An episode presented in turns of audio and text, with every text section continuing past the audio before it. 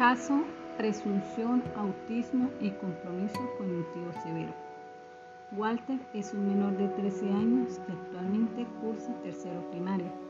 Presenta dificultades en cuanto a los procesos cognitivos, carece de motricidad fina, no tiene nociones lectoescritores, tampoco nociones matemáticas. Presenta dificultades en cuanto al lenguaje, solo emite algunos sonidos gestuales y hace entender a través de señas. Su retraso escolar, además de lo mencionado, se debe al poco énfasis que se hacía en el contexto escolar para realizar los ajustes necesarios. Al igual que el pobre acompañamiento de la red de apoyo familiar, ya que el menor no cuenta con un claro diagnóstico clínico y menos con el acompañamiento terapéutico clínico que pudiera requerir y de trabajo interdisciplinario.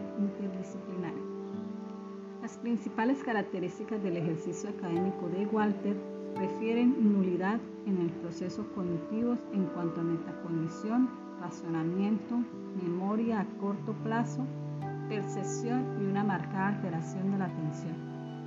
En cuanto a los procesos sociales, difícilmente reconoce una figura de autoridad. La socialización con pares se dificulta ya que no acata orientaciones ni respeta espacios y responsabilidades personales. Habitualmente toma actitudes como gritar sin sentido, correr o reírse sin motivo aparente. Algunos movimientos estereotipados como aleteo de las manos y pataletas cuando no se acatan sus demandas.